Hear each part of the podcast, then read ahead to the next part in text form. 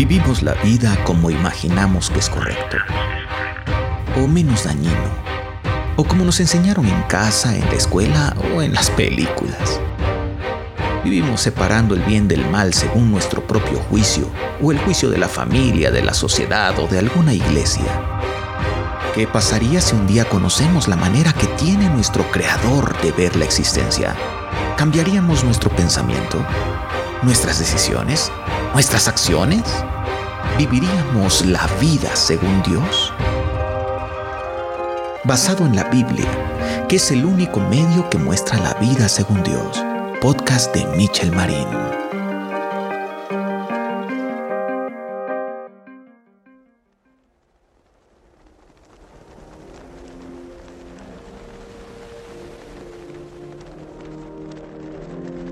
Durante los años que siguieron a la caída en pecado del ser humano, todo empezó a entrar en una estabilidad engañosa. La estabilidad fuera del paraíso estaba bien custodiada por un sentimiento de culpa, vergüenza y miedo que acorralaba al ser humano en su libertad. Le ponía entre la espada y la pared y llenaba todo el ambiente de una tensión muy extraña al respecto de Dios. Desde el momento en que Dios fue denostado por su creación especial y se rompió para siempre la confianza de amigos, el ser humano intentó mantener la ira de Dios bajo control. Estoy seguro de que ya te diste cuenta de lo ilógico de esta afirmación. El ser humano no puede controlar la ira de Dios. Solo el amor de Dios es capaz de apaciguar su enojo, su decepción, su dolor el ser humano intentó mantener la ira de Dios bajo control. El amor de Dios empezó a manifestarse en conceder como si se tratase de obsequios provenientes del fondo de su corazón la oportunidad de que el ser humano, en un arrepentimiento honesto, pudiera obsequiarle algo proveniente de su corazón. Esto es una ofrenda. La palabra ofrenda se menciona por primera vez en la Biblia en el capítulo 4 del primer libro llamado Génesis. Génesis 4.3. Y aconteció andando el tiempo que Caín trajo del fruto de la tierra una ofrenda a Jehová. Caín era hijo de Adán y Eva, el hijo mayor, el primero, el primogénito. Antes de esta mención, Dios no había hablado de ofrenda alguna excepto quizá la gratitud del ser humano hacia Él.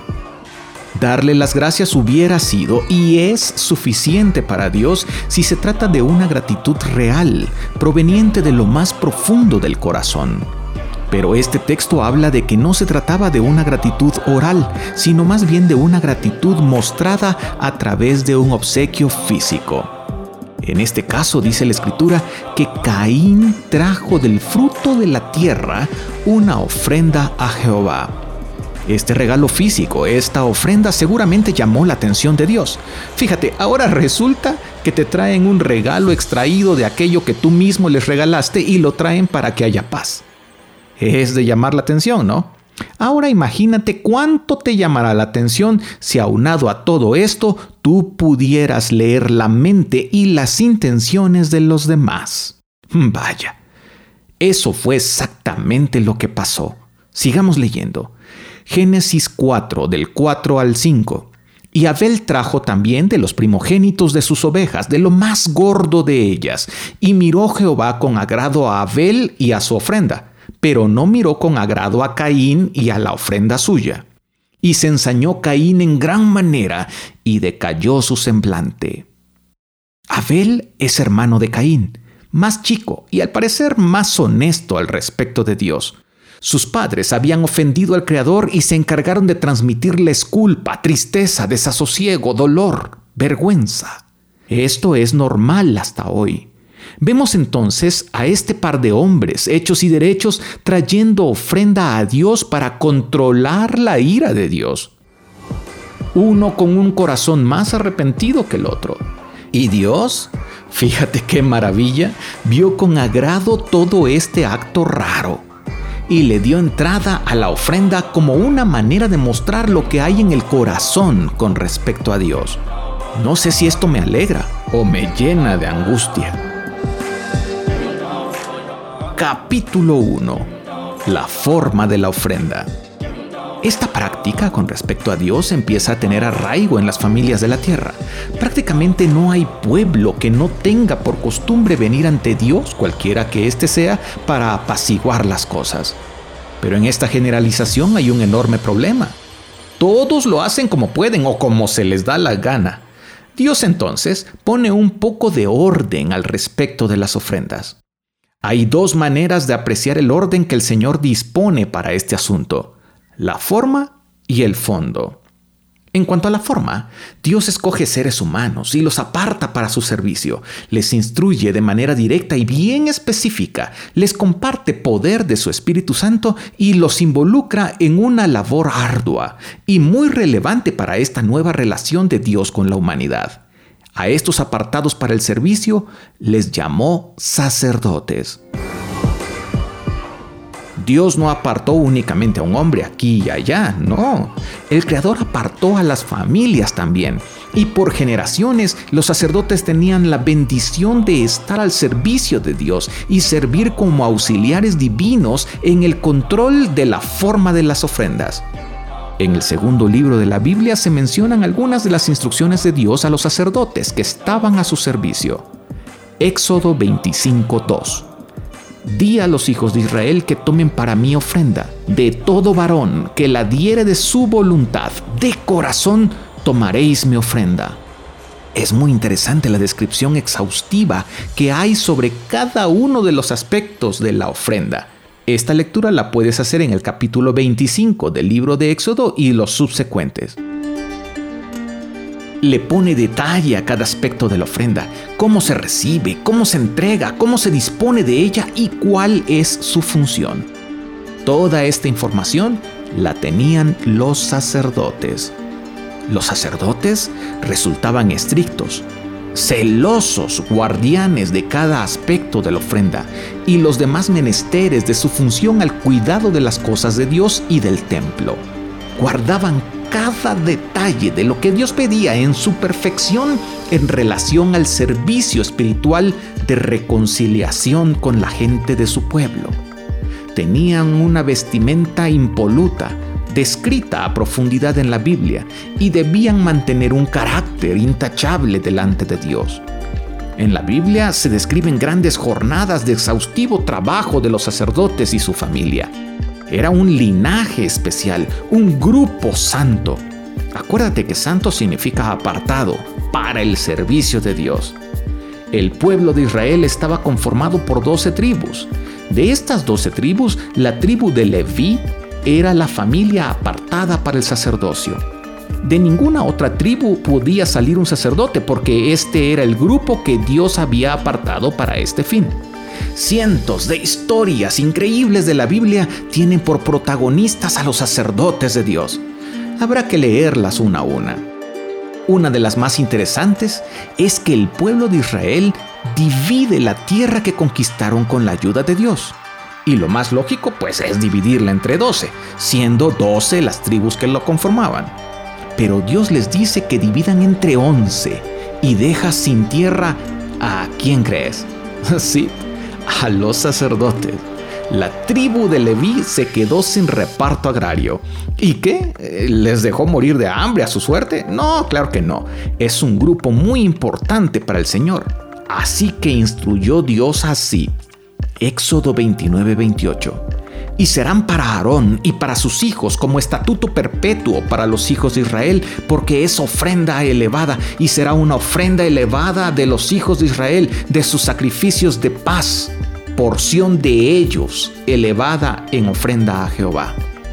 Aarón es uno de los sacerdotes más importantes en la historia de Israel. Fue hermano de Moisés, el gran libertador de Israel de cuando fueron esclavos en Egipto el Señor instruye que parte de las ofrendas que eran en especie y en metal perteneciera al linaje de los sacerdotes y a su familia.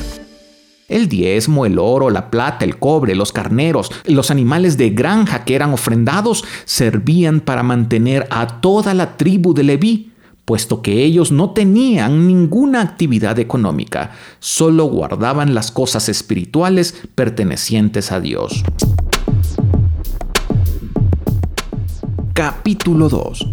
El fondo de la ofrenda. En cuanto a la sinceridad con la que se entregaba una ofrenda, esto quedaba en manos de Dios para ser juzgado. La intervención, la mediación de los sacerdotes nada podía hacer con respecto a la deshonestidad de aquel que traía la ofrenda al Señor.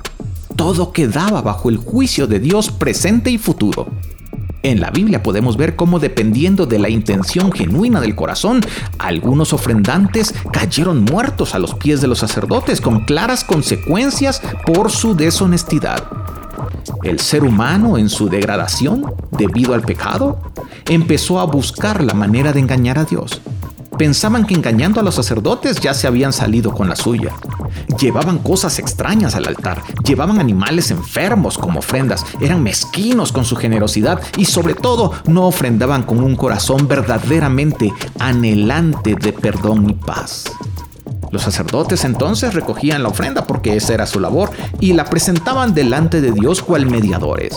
Dios decidía en su corazón qué hacer al respecto del ofrendante. Los sacerdotes también eran los médicos, los guías, los maestros, los guardianes de la ley y en muchos casos fueron los jueces del pueblo. Estos oficios los ponían en una posición de alta relevancia y respeto. En poco tiempo, los sacerdotes tenían el lugar privilegiado de liderazgo. Pocas cosas se llevaban a cabo sin su venia.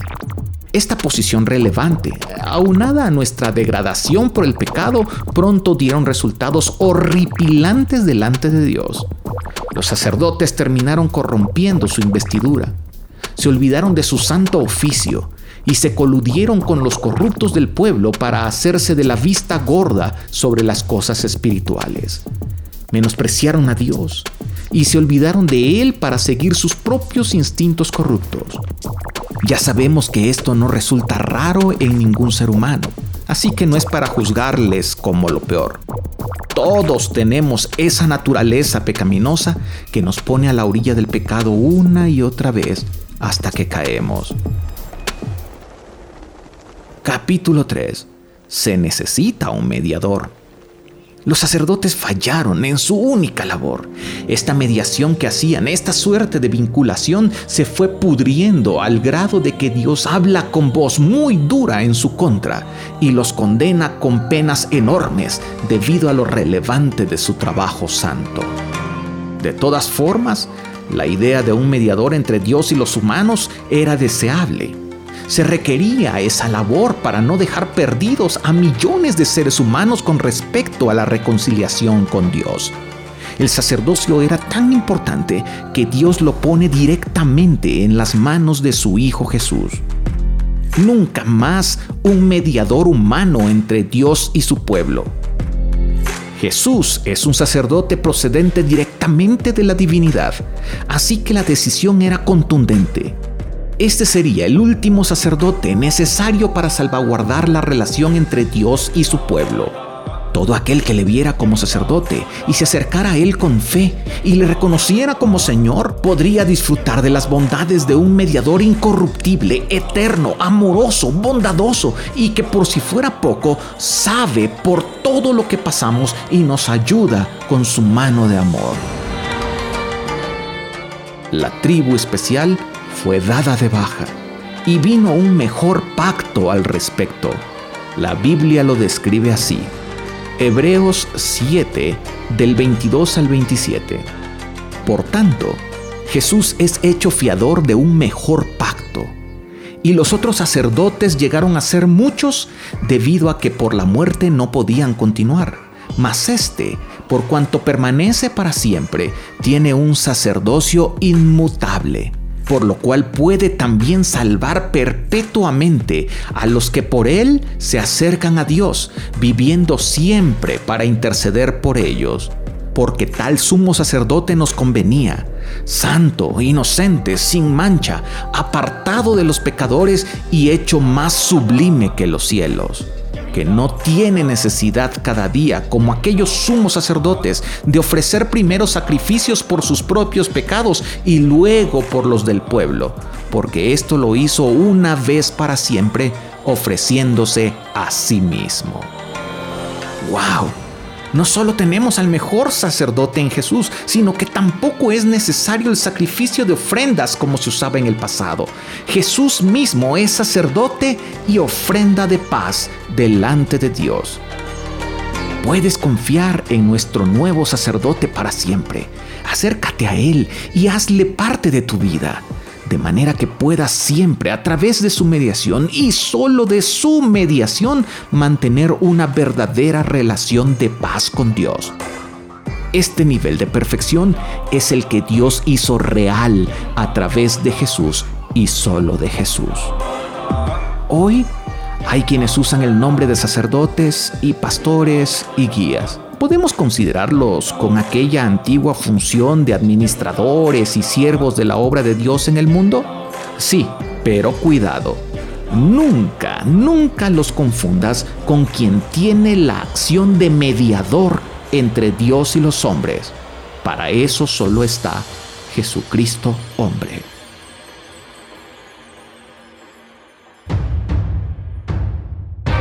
Ahora que conoces un poco más del pensamiento de tu Creador de acuerdo a las Escrituras, ¿vivirías la vida según Dios?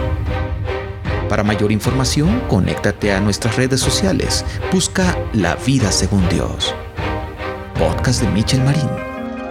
Saludos y bendiciones.